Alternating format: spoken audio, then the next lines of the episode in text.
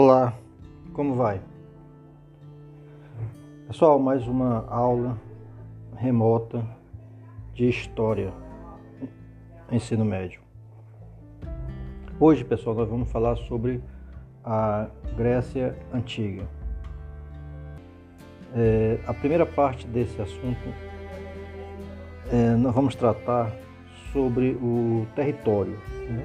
e o porquê da, da Grécia Antiga é ser constituída de cidades-estados, certo? Então, por que, por que disso? É, cerca de 80% do território grego é dominado por montanhas. E é justamente esse fato que faz com que a, a Grécia Antiga fosse constituída de cidades-estados, ou seja, cidades independentes umas das outras. Algumas vezes, inclusive, é, as cidades entravam até em guerras né, umas com as outras, devido a essa independência, devido a essa autonomia. Os vales das cadeias de montanhas possuem terras férteis favoráveis ao estabelecimento de grupos humanos, o que de fato ocorreu ao longo da história da Grécia. É, essa, essas cadeias de montanhas, pessoal, esses vales, né, eles vão inclusive é, explicar o porquê de uma classe é, uma classe de camponeses ricos, né? Os aristocratas. Né? É uma das explicações.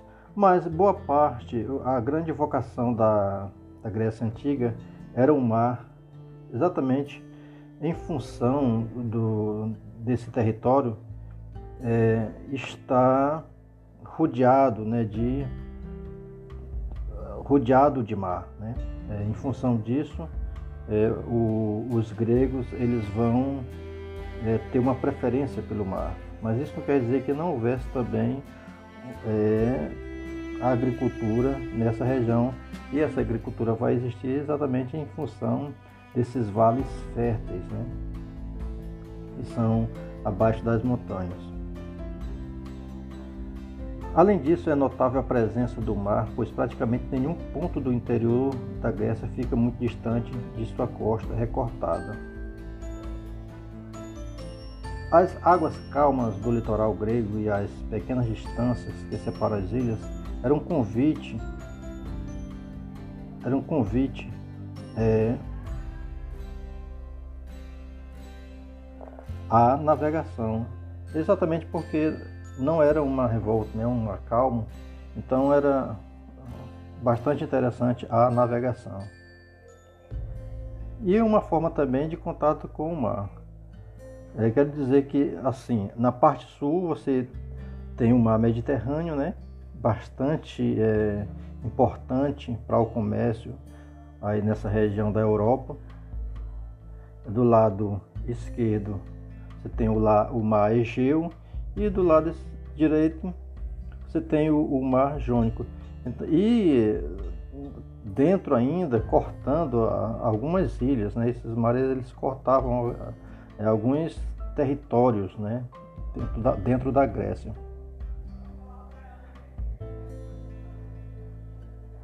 Essas características conferiam ao, a, um aspecto fragmentado ao território da Grécia, condição que, como supõem alguns historiadores, de certo modo, influ, influenciou na fragmentação política helênica.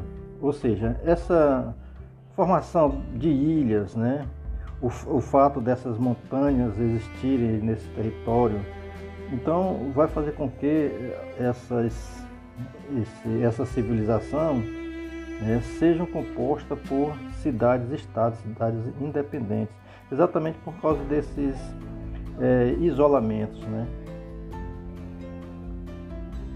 Assim, os gregos antigos não construíram um Estado unificado. Né? Porque assim, quando você pensa é, em um povo, em uma civilização, a primeira coisa que vem à cabeça é uma nação, né? é um país. Né? Logicamente que todos tinham os mesmos costumes, as mesmas línguas, né? mesma religião e formavam, portanto, uma civilização, que era a civilização helênica, a civilização dos gregos. Porém, né, de, mesmo formando aí uma nação, você tinha ali a delimitação é, de, cada, de cada grupo, né, formando as cidades-estados. Né? Então você tem as cidades-estados independentes e autônomas dentro do território grego, mas ao mesmo tempo você tinha uma grande nação, né, que é a nação grega, dentro desse território. Então, o que chamamos de Grécia Antiga é, na realidade, um conjunto de polis, ou seja, um conjunto de cidades, cada cidade independente, né? E às vezes, né, era, às vezes havia inclusive guerras entre algumas cidades. Bom, é isso, meus amigos. Até a próxima aula.